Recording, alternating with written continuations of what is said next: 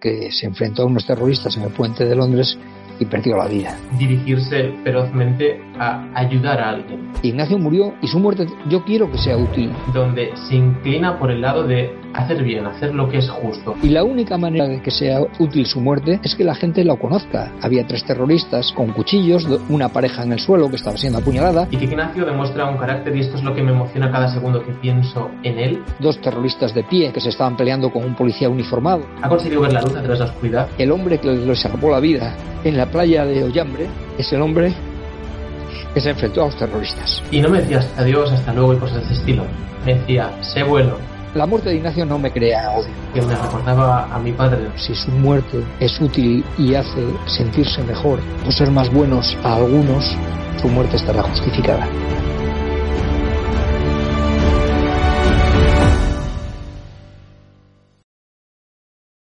Joaquín, bienvenido al podcast de Falla con éxito. En esta ocasión tenemos a alguien que se va a introducir ahora. Eh, nos va a contar algunas cosas de él, eh, aunque también va a hablar en representación de, alguien que no puede estar aquí. Em, y me veo la obligación de explicarlo un poco, para dar un poco ya de perspectiva a esta conversación que sin duda diferente en este sentido que las anteriores, aunque hemos tenido ya a algún representante de hecho de una ONG, a, de Soria había sido en esa ocasión, pero esta situación es algo, es algo diferente eh, aún así, brevemente, Joaquín, cuéntanos eh, quién eres y a qué dedicas tu tiempo. Eh, bueno, bueno, gracias por acogerme aquí y efectivamente yo no tiene ningún sentido que venga si no fuera que soy el padre de Ignacio Echeverría, Miralles de Imperial, que se enfrentó a unos terroristas en el puente de Londres y perdió la vida. Bueno, soy su padre, realmente poco más puedo decir. Eh, mi, desde que murió mi hijo Ignacio, pues eh, bueno, seguí con mi ocio y mis diversiones. Y parte de, la, de mi diversión tiene que ver pues con, con escribir cosas y leer y también eh, buscar en las redes y donde sea cosas que me interesen. Pero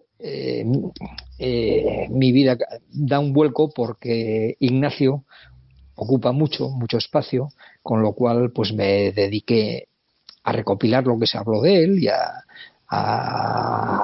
que sus amigos nos contaran cosas de su vida eh, y, y, y, en un momento dado a escribir. Como se había escrito mucho sobre Ignacio y muchos de los que habían escrito hablaban muy bien de él, pero realmente no lo habían conocido y tuvimos miedo a que pasara a ser recordado con una imagen diferente a, la que nosotros teníamos de él, pues me puse a escribir recogiendo cómo los que lo conocimos pensábamos que era.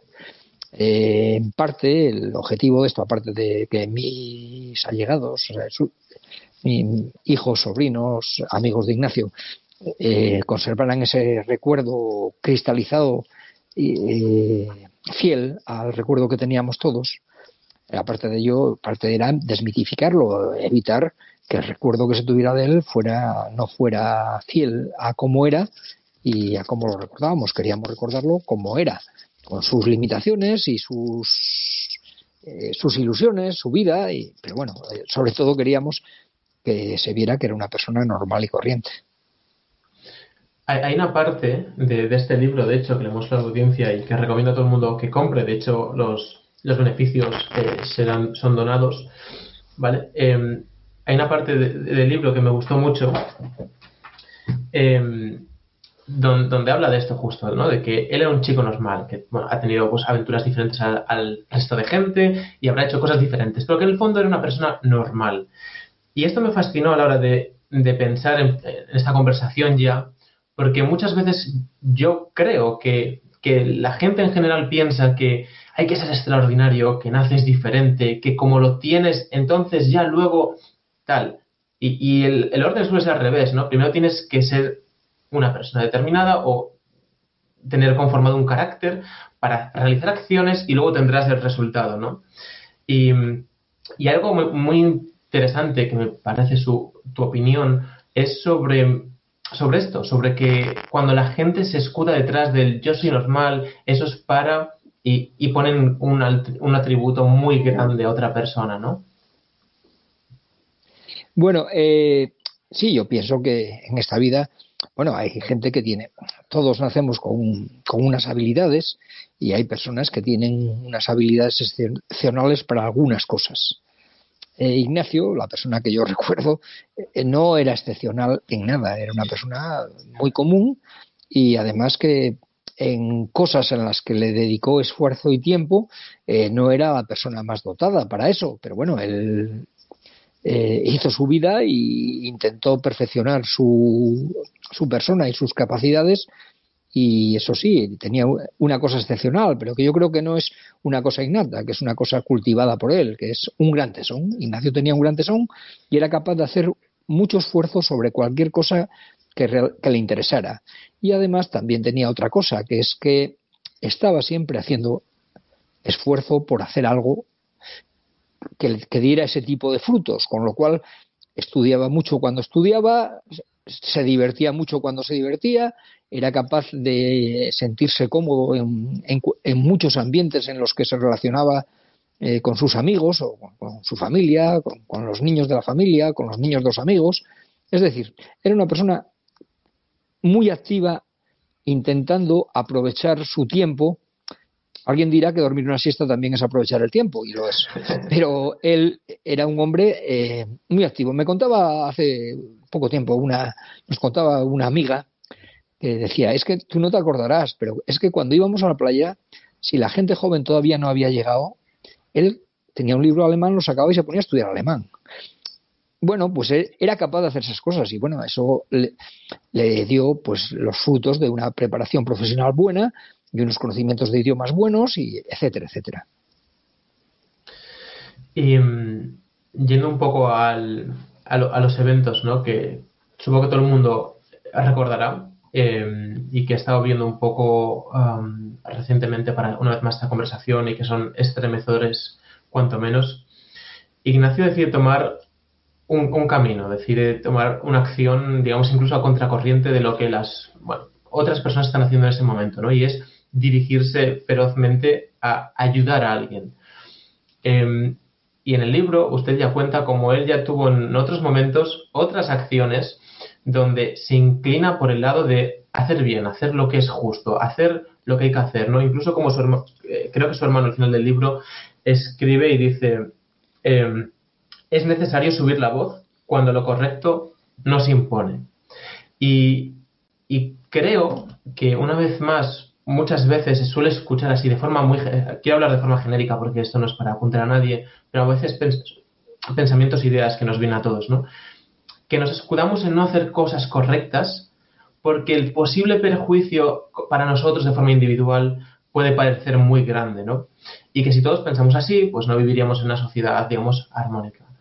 Y que Ignacio demuestra un carácter, y esto es lo que me emociona cada segundo que pienso en él, y es de del dejar el yo a un lado y hacer lo que está bien, ¿no? Alzar sobre la voz sobre lo que es correcto. Y quería preguntar en concreto, ustedes, bueno, eh, es un proceso un poco difícil cuando se enteran de, todo y pasan días, etcétera, pero cuando se enteran de cómo ha sucedido exactamente, que él ha ido a ayudar a alguien, ha ido a ayudar a una señora en el suelo, a una chica que está en el suelo siendo atacada, y a un policía ¿Cuál es la sensación de pensar, anda, mi hijo le ha pasado esto, pero porque ha ido a ayudar a salvar a alguien? Bueno, eso, vamos a ver, yo creo que estaba en su naturaleza de ese momento. Él, él era así, él se planteaba en la vida. Eh, todos eh, tenemos un, cálculo de beneficio-riesgo, es decir, qué riesgo somos capaces de, de asumir en función del beneficio que nos produce. Eh, las personas muy generosas son capaces de meter en ese beneficio el beneficio de terceros, de otras personas. Es muy fácil beneficiar, querer beneficiar a, tu hermano, a tu padre, no sé, a personas eh, afines. Eh, las personas muy generosas, como era Ignacio, son capaces de meter en ese ejercicio de beneficio a personas que no conocen, Ignacio vio a unas personas que estaban siendo apuñaladas y él ya había expresado en su momento que si él presenciaba una escena de esas, que intervendría. Eh, Eh, entonces, bueno, no, tuvo, no, no necesitó mucho tiempo para hacer ese ejercicio porque ya lo tenía hecho. Pero en su generosidad incluía a cualquiera. Las personas que estaban siendo atacadas, había tres terroristas con cuchillos, una pareja en el suelo que estaba siendo apuñalada, dos personas, dos terroristas de pie que se estaban peleando con un policía uniformado y con una persona de vestido de civil que también era policía, que pudimos ver que era policía, y, y él entra en la pelea. esos tres terroristas, eh, aparte de llevar unos cuchillos grandes, eh, van ataviados con cinturones que parecen explosivos, es decir, latas de cerveza envueltas en cinta americana, pero la, imagen es que parecían terroristas, y digo, cinturones explosivos. Y de hecho, Ignacio ve huir de esa escena a cuatro policías uniformados. Sin embargo, él toma la dirección contraria a los policías y va a la pelea a defender a esas cuatro personas. También es verdad que su cálculo de, beneficio frente al riesgo estuvo bien hecho, es decir, esas cuatro personas están vivas. Resultaron muy gravemente heridas, pero están vivas. Entonces, bueno, eh, su vida no era lo más importante, aunque la apreciaba mucho y tenía muchas cosas pendientes de hacer. Y estaba en el proyecto, en su proyecto vital en ese momento, esforzándose y enriqueciéndolo. Eh, enriqueciéndolo. el último lunes de su vida fue a clase de alemán. Estaba repitiendo un curso que había aprobado porque él opinaba que no lo había que no había cogido la suficiente base de ese curso y para ir al último curso de estudios de alemán que estaba haciendo, pues prefirió repetir. Pero estaba estudiando ese lunes todavía. Ese Quiero decir, él tenía un proyecto vital, pero en sus ejercicios de, en su ejercicio, pues su generosidad lo llevaba a considerar el beneficio que producía a terceros sus acciones. Hay algo que nombra en el libro que, es que Ignacio eh, nunca le echaba o no solía echar la culpa a los demás de sus circunstancias, ¿no? Y de hecho me ha recordado mucho esta nota que tenía esto del curso de alemán, ¿no? Que no es simplemente sacar el diploma o el certificado, sino que quiero aprender alemán, no lo tengo bien reforzado, yo decido volver aunque no haya una necesidad, ¿no?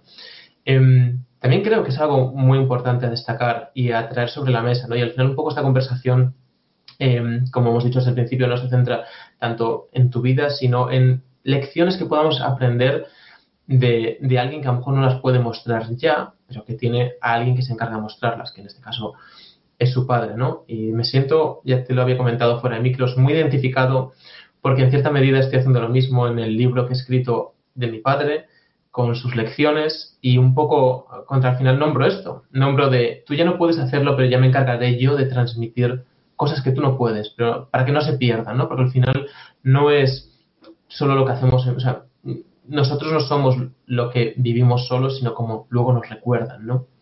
¿Qué, sensaciones, pensamientos te vienen cuando pensamos en, no escudar, no, echar em, responsabilidades fuera de nosotros y asumir todas nuestras circunstancias? En mi opinión, eh, vamos a ver, el, pensar que, tengo muy mala suerte, que fíjate tú qué mal me tratan, fíjate lo que me merezco y lo poco que me dan, no sé, eso es una es un recurso muy bueno, muy bueno para estar uno tranquilo y no, y no responsabilizarse de, de lo que nos pasa y lo entonces eh, a mí me parece que es necesario que todos en nuestras reflexiones eh, seamos capaces de pararnos a pensar qué ha ocurrido y con independencia de que eh, en algún momento podamos pensar que fuimos objeto de una injusticia o que las cosas podrían haber sido de otra manera, tenemos que pararnos a pensar qué podemos hacer para conseguir lo que queremos conseguir. Entonces, eh, yo creo que Ignacio eso lo había asumido muy bien. Él era una persona que tenía sus dificultades en sus estudios y, en la vida en general, era un hombre tímido. Entonces, eso, eh, ese ejercicio sí demuestra una gran madurez, la madurez del hombre, a la persona que es capaz de hacer de tripas corazón y cada vez que se cae se levanta y sigue y sigue. Y ese es Ignacio, Ignacio. Por otro lado, en lo que decías de su memoria, Ignacio murió. Yo, lógicamente, me gustaría que estuviera vivo. Eh, seguiríamos peleándonos. Pero ha muerto. Ignacio se murió. Ignacio murió y su muerte yo quiero que sea útil. Y la única manera de que sea útil su muerte es que la gente lo conozca, sepa cómo era. Y además, para mí es muy importante que la gente sepa que una persona que no era especialmente hábil en ninguna cosa, que no nació con unas condiciones innatas excepcionales, era capaz de estudiar y adquirir un gran conocimiento, como demostró en, la profesión que ejercía en ese momento, o un, o un conocimiento de idiomas muy fuerte. Este hombre saca el proficiency cuando se queda en el paro en un momento dado y cree que no vuelve a un buen trabajo eh, se pone a intensificar sus estudios de inglés y saca el proficiency sin haber vivido nunca en, Inglaterra ni en Irlanda más que 10 días. Creo que es francamente difícil. Es decir, él tiene muchos logros que son fruto de su esfuerzo y eso tenemos que aprenderlo todo, todos, que el esfuerzo da fruto. Otra cosa es que tenemos que centrarnos en, en qué queremos hacer el esfuerzo. Pero yo creo que Ignacio es un buen ejemplo. Sin duda, por lo poco que conozco a través de, los relatos tuyos principalmente, eh, ¿hay alguna historia eh, de sus acciones eh, que, me hizo gracia, ¿no? porque en, cierta medida algunas me siento identificado a otra escala, mucho más pequeña incluso, pero él incluso ayudó a, a lo mejor lo que se podría decir, salvar la vida también a, a, gente cuando se estaba bañando, ¿no? No sé si quieres contar esta historia, porque a lo mejor sigue dando un poco una perspectiva de, Ignacio. Sí, bueno, cuando, vamos a ver, cuando Ignacio se muere, en la vida muchas veces tenemos suerte y otras veces pues tenemos mala suerte. Bueno, todos tenemos suerte y mala suerte en determinadas circunstancias. Lo, malo es tener mala suerte en cosas importantes y, y, la fortuna es tener buena suerte en cosas importantes. Pero tuvimos mucha suerte. Tuvimos mucha suerte porque el día anterior a la muerte de Ignacio, un amigo que se llama Alexis y que hacía años que no se veían, porque Alexis, eh, bueno, aparte de que habían, tenían sus aficiones comunes cuando tenían 20 años, pero luego su vida evoluciona, Alexis vivía en Alemania, Ignacio en ese momento vivía en Londres, pero se ven. Alexis va a un, a un partido de fútbol, a Cardiff me parece que es, y se desvía a Londres para estar con Ignacio unas horas eh, el día anterior, el viernes. Entonces, se hablan, se cuentan su vida de lo divino y lo humano y bueno, fue un testimonio de reconciliación de Ignacio con toda la familia porque le habla de nosotros y, y de sus relaciones y lo contento está que está por cómo han evolucionado porque siempre las personas tenemos tensiones o tuvimos tensiones. Fue un testimonio muy bonito que nos cuenta. Y una de las cosas que nos cuenta eh, Alexis, cuando se entera de la muerte de Ignacio, escribe en, WhatsApp, me parece que es, y escribe una carta contando parte de esa conversación. Y dice, y dice, ¿quién se, no se pueden imaginar aquellos gorditos, dice, en palabras de Alexis, que el hombre que les salvó la vida en la playa de Ollambre es el hombre que se enfrentó a los terroristas. Entonces lo que ocurrió es que Alexis y Ignacio se habían ido a hacer surf a, comillas. Eh, mi mujer tiene, tiene un apartamento en comillas y estaba libre, se habían ido ellos. Bueno, eran estudiantes de 17, no, 17 no, tenían que conducir, luego tenían que tener 19, 20 años. Y, y bueno, pasaron una semana allí, según Alexis comieron más salchichas que otra cosa porque era lo barato. Y, y estaban durmiendo la siesta en la playa y oyeron griterío. Y entonces les acerca alguien y le dice, ¿no veis? Se están ahogando aquellos dos. Entonces eh, Alexis y Ignacio salen corriendo hacia la orilla y cuando llega a la orilla Alexis dice que no tenemos la tabla aquí. Ignacio dice, no importa, se tira al agua y nada hasta donde están los dos que están siendo arrastrados por la ría de la rabia que los está sacando hacia el mar. Entonces Ignacio llega e intenta sujetar a aquellas dos personas, pero pasando los negras, con peligro de ahogarse los tres. Entonces Alexis había corrido por la tabla, vuelve con la tabla, Alexis se ve que era más cerebral y vuelve con la tabla y entre los dos lo sacan, por lo visto estaban asustadísimos, las dos personas salvadas, les hundían la tabla. Fue bastante dramático llegar a la orilla con ellos. Los, invitaron a comer a, a San Vicente, a San Vicente la Barquera, y según contaba Alexis fue una, una cena, creo que fue una cena eh, gloriosa porque se repusieron de las salchichas que habían comido todos los días y a todas horas. Bueno, eh, eso era lo que contaba Alexis. Ah, un amigo de Ignacio eh, explicó que, que, Ignacio había salvado a uno de sus hermanos en una, en una ocasión en la playa. Eso, eso no es verdad, porque al hermano que había salvado nadaba muchísimo mejor que Ignacio, como todos mis hijos que nadaban todos mejor que Ignacio.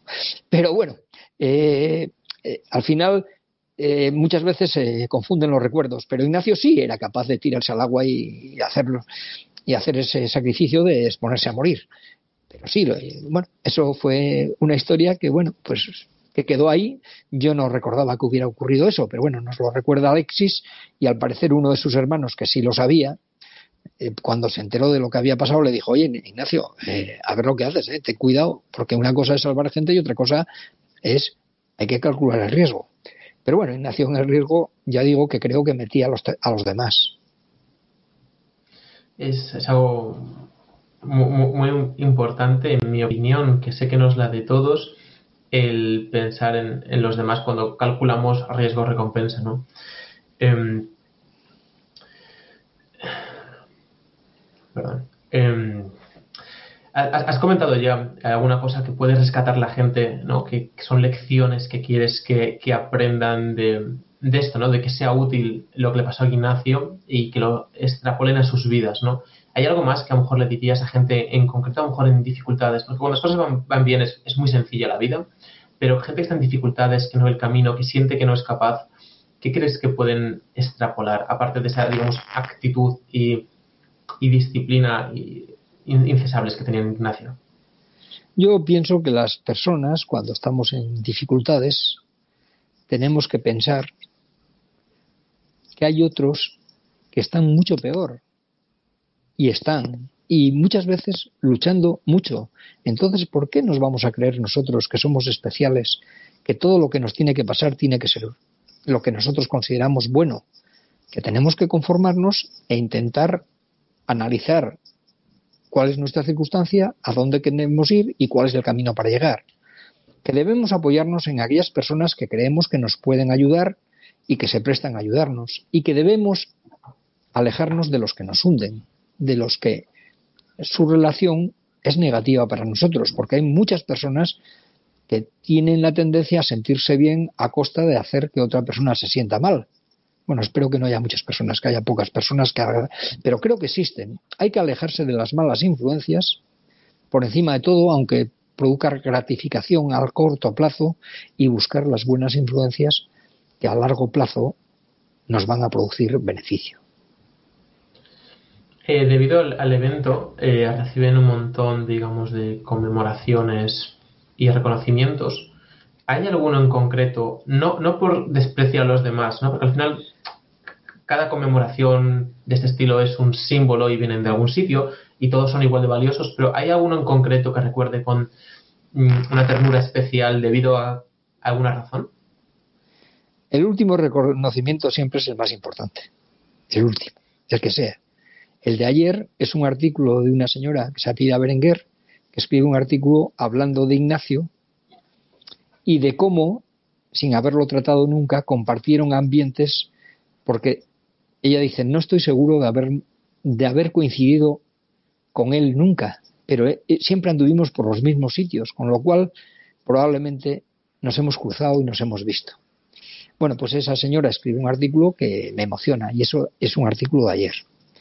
El, el, el, fenómeno, vamos, la cosa más importante que se está ocurriendo en los últimos tiempos es que la Asociación de Ayuda a Víctimas del Terrorismo, 11M, la diócesis de Getafe, eh, los cruzados de Santa María, están preparando un homenaje a las víctimas del terrorismo en la plaza cubierta de Leganés para el 11 de marzo. Entonces, esa, la plaza cubierta de Leganés, si no me equivoco, tiene 8.000 localidades. Entonces va a ser un acto muy importante que se va a celebrar en mañana y tarde. En la mañana más bien habrá alumnos de grupos de escolares y en la tarde pues será para el público en general, aunque la sesión de la mañana también pueden ir personas, eh, público en general. Entonces, este acto, allí se representará Skate Hero, que es una, perdón por mi pronunciación en inglés, es un musical que habla de las últimas 24 horas de vida de Ignacio, intenta recrear en la cual efectivamente, quiero decir, aparece un personaje que es Alexis, que porque para mí, por lo menos, en esas 24 últimas horas de su vida, su reunión con Alexis fue muy importante porque fue una reunión de un testimonio de reconciliación. Para mí fue un premio que nos dio Dios para resarcirnos de la pérdida de Ignacio. Entonces, eh, ese, ese acto que ya se representó en Las Rozas el 5 de junio pasado, que asistió el cardenal Osoro, o el alcalde de Las Rozas, o, el, o el que se representó en Zamora con la asistencia del obispo de Zamora, el 4 de diciembre se representó, eh, eh, que la conferencia episcopal pidió que se represente con la reunión de jóvenes europeos con el motivo del final del año santo compostelano el 5 de agosto en, en Santiago, que se representará en español y en inglés probablemente, con, con todas esas este, este, homenaje para mí es muy importante, muy importante porque ayuda a que muchos eh, tengan presente a Ignacio en su vida, sepan que Ignacio pasó por la vida y vivió como vivió hizo lo que hizo y además que sepan que todos podríamos pensar que, lo, que podríamos hacerlo, tener sus mismos méritos, porque sus méritos son fruto del trabajo y del esfuerzo, de la voluntad de ser bueno, no de haber nacido excepcional. Hay, hay, algo en el libro que alguien nombra que, bueno, cita, creo que es su hermana, bueno, no estoy seguro, y que me hace mucha gracia porque digo, ¿cuánta verdad? Bueno, no porque lo demás no sea cierto, ¿no? Y es. Y entonces me, imaginaba a ese Ignacio que, ni siquiera llegó a conocer, ¿no? Solo a través de una foto, que, nos estaría viendo y diría, pero ¿por qué hablan de esto? Si, si es algo normal, ¿no? O sea, alguien cuando se levanta por la mañana, nadie le hace una ovación porque es lo que hay que hacer, ¿no? Y, y entonces eh, la cita o la reflexión venía alrededor de que lo que él hizo era algo normal, que encajaba perfectamente con sus valores y forma de ver la vida. Entonces yo me imaginaba esa Ignacio en plan de, pero que ¿por qué aplauden por esto? ¿no? Como cuando haces algo y te aplauden y dices, pero, esto, es, esto es algo normal, ¿no? Em, esta perspectiva de, tener súper claro lo que, lo que hacemos, que es correcto, defendiéndolo de forma eh, estoica, em, es algo que debe perdurar sin duda. Em, esta conversación saldrá publicada antes del 11 y como te comenté ya te eh, haré lo que pueda para difundirlo y que llegue a más gente. Te quería preguntar también a, nivel general, ¿no? a nivel hacia, hacia todo. ¿Qué, crees que, o qué ha cambiado en tu forma? Porque al fin y al cabo, o sea, a pesar de que esta pérdida sea súper trágica y, y, todo lo difícil que pueda ser, ¿no? tienes más hijos, ¿no? Y, hay más cosas todavía en la vida y más gente que ayudar. Estoy seguro que en la asociación hay más una persona que, a lo mejor a través solo de tu testimonio, cómo tú has afrontado las cosas, han sido capaces de ver otra perspectiva y, llevar las cosas mejor, ¿no? Es decir, hay más vida.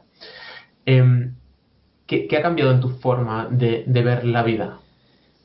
Bueno, en mi forma de ver la vida, básicamente, lo que cambió es el pensar que tengo fe, que tengo fe en Dios o fe en la religión cristiana eh, católica.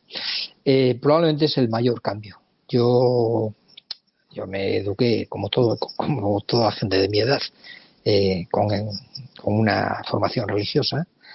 Siempre pensé que mi fe era muy débil porque no comprendía muchas de las cosas que hacía la jerarquía católica y eso me hacía, debilitaba mi fe. La muerte de Ignacio me hizo pensar y bueno, desde el primer momento me conformé con su muerte, o sea, es decir, la acepté como algo natural y como algo que debía ser y pasado el tiempo llegué a pensar como algo bueno. O sea, a mí me parece que la muerte de Ignacio fue buena. Y fue buena porque es más útil muerto que vivo. Para, para él, a nivel personal, tenía muchos proyectos pendientes de realizar y por tanto hubiera sido mucho mejor estar vivo para esos proyectos. Pero el proyecto más importante para él era ir al cielo, y porque él era una persona con una fe muy sólida y muy devoto. Y eso yo creo que lo ha conseguido la primera. Bien, eso estuvo muy bien. Eh, y por otro lado, pues bueno, yo pensando estas cosas he llegado a la conclusión de que, de que su muerte fue buena y creo que para mí, pues bueno, eh, he tenido pues la suerte de que la muerte de Ignacio me lleva a disipar mis dudas y mis, y mis contradicciones, eh, o parte de mis dudas y parte de mis... No me ha hecho bueno, porque no lo soy, pero sí ha cambiado mi, mi visión de la, de la, mi relación con la religión.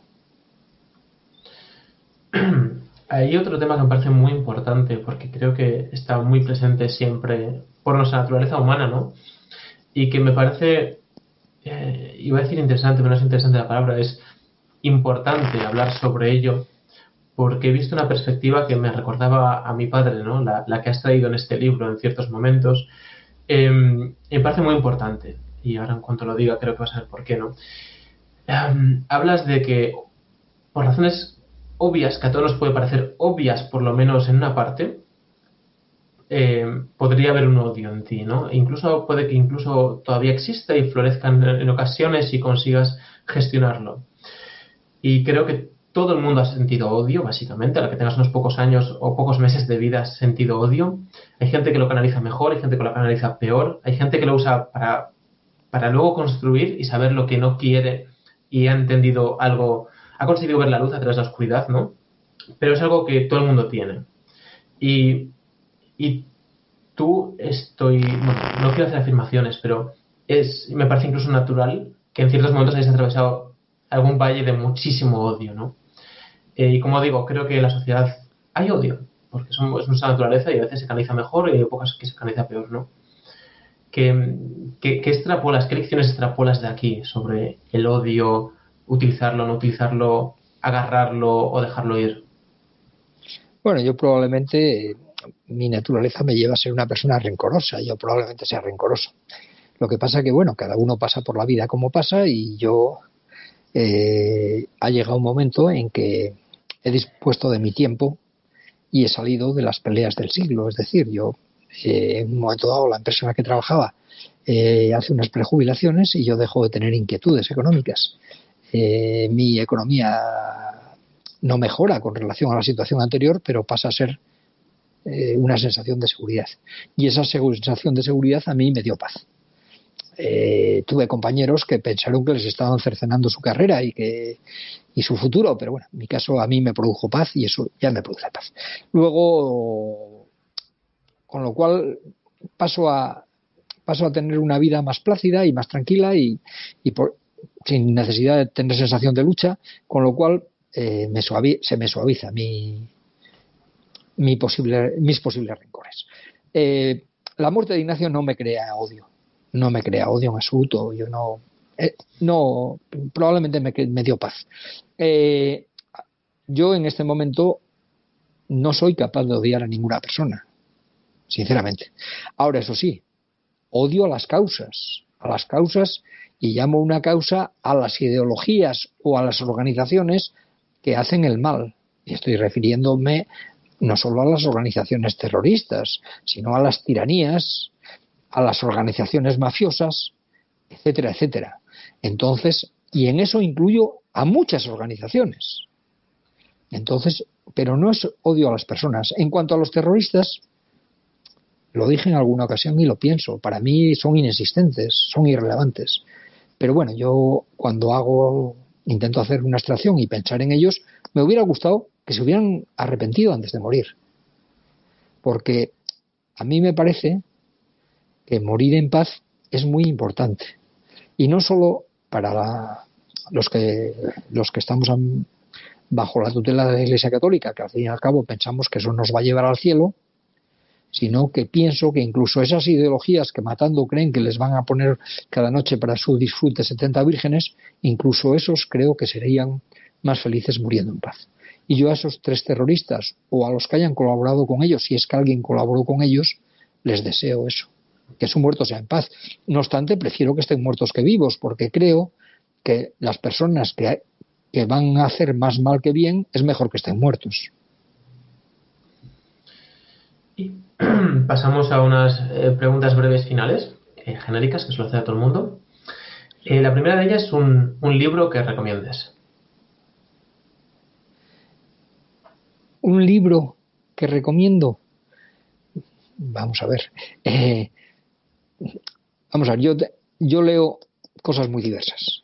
Desde novela rosa al nivel de Corintellado hasta leí mucho ensayo, muchas cosas. Yo pienso que para el lector normal, para personas eh, cuya inquietud cultural no es excelsa, que es como la mía, por ejemplo, que no es excelsa, la mía no es excelsa, personas de mi nivel, yo recomiendo la colección de historia universal que eh, firma Asimov, eh, que son, si no me equivoco, 17 libros, y que te permiten tener una visión de la historia de la humanidad y que te permiten entender que la humanidad no es lo que vivimos ahora, sino que es la sucesión de mucho pensamiento y mucha y mucha creación y que nos permite comprender que en culturas que existieron hace 3.500 años tenían un código mercantil tan bueno como el actual y una sociedad organizada que permitía el bienestar fruto de esas organizaciones. Y eso, eso, llevado al desarrollo tecnológico que tenemos ahora, es lo que nos permite nuestro bienestar actual, que es importantísimo, porque la humanidad, pese a que a todas esas predicciones agoreras que nos íbamos a morir de hambre, o que la humanidad se iba a acabar porque no iba a haber leña para calentar los hogares, sin embargo, nos permite vivir a todos estos millones de personas que vivimos ahora con un bienestar, la casi totalidad que no tenía nadie en la humanidad hace 150 años. ¿Un valor o principio? Yo creo que el valor más importante es la generosidad. Pero claro, la generosidad es muy fácil de plasmarla a través de la amistad. Entonces la familia es un modo de amistad que puede ser tiránica, hay que tener mucho cuidado que las relaciones familiares sean sanas, no sean tiránicas, las relaciones de padres a hijos pueden ser malas porque puede uno puede creer que tiene propiedad sobre sus hijos y eso sería malo, pero vamos, a mí me parece el valor es la generosidad. ¿Qué te preguntan, puede ser en conversaciones personales, pero ¿qué te preguntan de menos o sobre qué suele hablarse de menos en tus círculos que tú consideras importante? No lo sé. Yo, yo, yo a esta pregunta no sé contestar. Yo soy una persona que cuando me acerco, o sea, cuando estoy cerca, soy capaz, o sea, no tengo pudor, o sea, hablo de cualquier cosa. Y además eh, no tengo reparo en reconocer mis errores y mis faltas. Yo en mis conversaciones creo que un porcentaje de mis conversaciones, con mi afán de protagonismo, es reírme de mí mismo y de, mis, y de mi vida y de las cosas que me ocurren. Entonces, eh, yo no echo de menos, eh, pero vamos, yo lo que creo es que en las conversaciones lo que es importante es que cada uno exprese aquellas cosas que le inquietan o que le preocupan en ese momento y que seamos capaces de escuchar lo que inquieta y preocupa a los demás. ¿Qué no haces o qué no tiene cabida en tu vida? ¿O a qué dices que no? Bueno, intento no tener eh, relaciones insanas. Es decir, yo intento relacionarme, y yo en este momento me estoy relacionando con mucha gente que no vi nunca, porque Ignacio me, ha puesto en esta circunstancia, y entonces eh, yo me relaciono con cualquiera que se me acerca. Ahora yo me gustaría eh, no cultivar relaciones que fueran negativas ni para mí ni para las personas que se relacionan conmigo. Y eso es, eso es lo único. Y como último, si quisieras, puedes hacerme tú a mí una pregunta. Bueno, realmente eh, lo que no sé es yo en este momento eh, sé que la muerte de Ignacio, ah, creo que la muerte de Ignacio ha sido una muerte fruto de su generosidad y que ha sido buena. Entonces yo lo que no sé es cuánta gente piensa que lo que hizo Ignacio fue una idiotez, fruto de una persona inmadura que hace tonterías. Entonces la pregunta que me hago y que me es qué porcentaje de gente piensa esto y qué porcentaje de gente ve el asunto como lo veo yo, como un acto de generosidad que valió la pena. Yo te puedo dar mi, respuesta, la estadística, a pesar de que sea parte de mi trabajo, eh, no te la puedo dar de toda la población. Lo que te puedo decir es lo que me decía mi padre cada vez que me iba por la puerta durante, a partir de que tenía 19 años a lo mejor, o sea, durante una década. Y no me decía adiós, hasta luego y cosas de ese estilo. Me decía, sé bueno. A veces estiraba mucho la en plan, sé bueno. No, porque yo fuera malo, bueno, yo creo, por lo menos a sus ojos, pero porque era, para él era importante esto, ¿no? Y él siempre hablaba de que lo aprendió a través de, su único amigo. Él decía que los amigos eran como los dedos en las, eh, orejas, que no había que él ha tenido suerte en la vida o tuvo suerte en la vida y le salió un dedo en la oreja em, y que le decía a su amigo em, que si él perdía esto pero una persona ganaba esto estaba bien porque el cómputo general era una ganancia no es un poco teoría, eh, teoría de juegos lo que habla John Sanders Nash no hay que pensar un poco en el beneficio común. Si yo te digo la verdad y es una parte que me emociona y de hecho a través de leer algunas líneas me ha ayudado a no culpar a gente que piensa diferente a mí, yo nunca pensé que fuera una idiotez. Y esto no lo digo porque eh, estamos aquí hablando en el aparecido, mi círculo lo sabe. Eh, yo pienso así, yo pienso que lo que hizo es lo que hay que hacer. Y sentí en ciertos momentos, en, conversaciones simplemente, cierta rabia de que gente pensara diferente a mí. Y lo que yo creo es que la razón en la que Ignacio iba en una dirección y otra gente, da igual su profesión, iba en otra, es que hay gente que es de una forma y gente que es de otra. Hay gente que lo lleva dentro y a lo mejor no te lo va a poder explicar nunca, ni es necesario que lo explique, porque son así. y, mientras sea positivo para los demás y para ellos mismos, mm, tampoco hay que explicarlo. Simplemente es así y es bueno para, él. Em, yo siento, a pesar de nunca haber estado en una situación ni de cerca parecida y mis acciones buenas hacia los demás no asemejarse en, en impacto, también siento que soy así, me siento súper, súper identificado, ¿no? Por eso me emociona muchísimo y por eso quería hablar contigo eh, y, ayudar a, expandir un poco el mensaje. Si, a pesar de estar dando aquí un testamento, ¿no? Eh, puedo decir algo, es que no, creo que importe el porcentaje de gente que piensa así, porque somos muchos humanos y pensamos muy diferentes en muchas cosas. Eh, lo importante es si es beneficioso para los demás y para uno mismo, aunque no puedas explicarlo, no creo que sea relevante. Sí, bueno, en lo que decías de, tu padre, en alguna conversación con mi padre me decía, a mí me gustaría que mis hijos fueran buenos, sanos e inteligentes en tercer lugar. Y yo creo que sí, que en este mundo lo que hay que desear es que tus hijos sean buenos, porque en el fondo eso los hará además más felices. Pues Joaquín, muchas gracias. Gracias por traer un poco a lo que Ignacio Echeverría Mirales de Imperial ah, no pudo traer él mismo, pero que su mensaje pues, pues perdurará durante muchísimo tiempo. Em, y no sé si hay mejor unas últimas palabras que, quieras decir. Nada, eh, nada muchas gracias eh, por darme la oportunidad de hablar de Ignacio. Yo tengo el máximo interés en que se hable de Ignacio y que se sepa cómo era su vida y cómo murió, porque a mí me parece que eso justifica su muerte. Él murió y entregó mucho, entregó todo, se expuso a que a morir.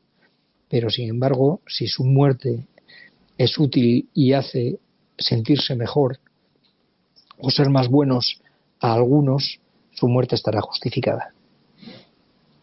Gracias por tu tiempo. Muchas gracias.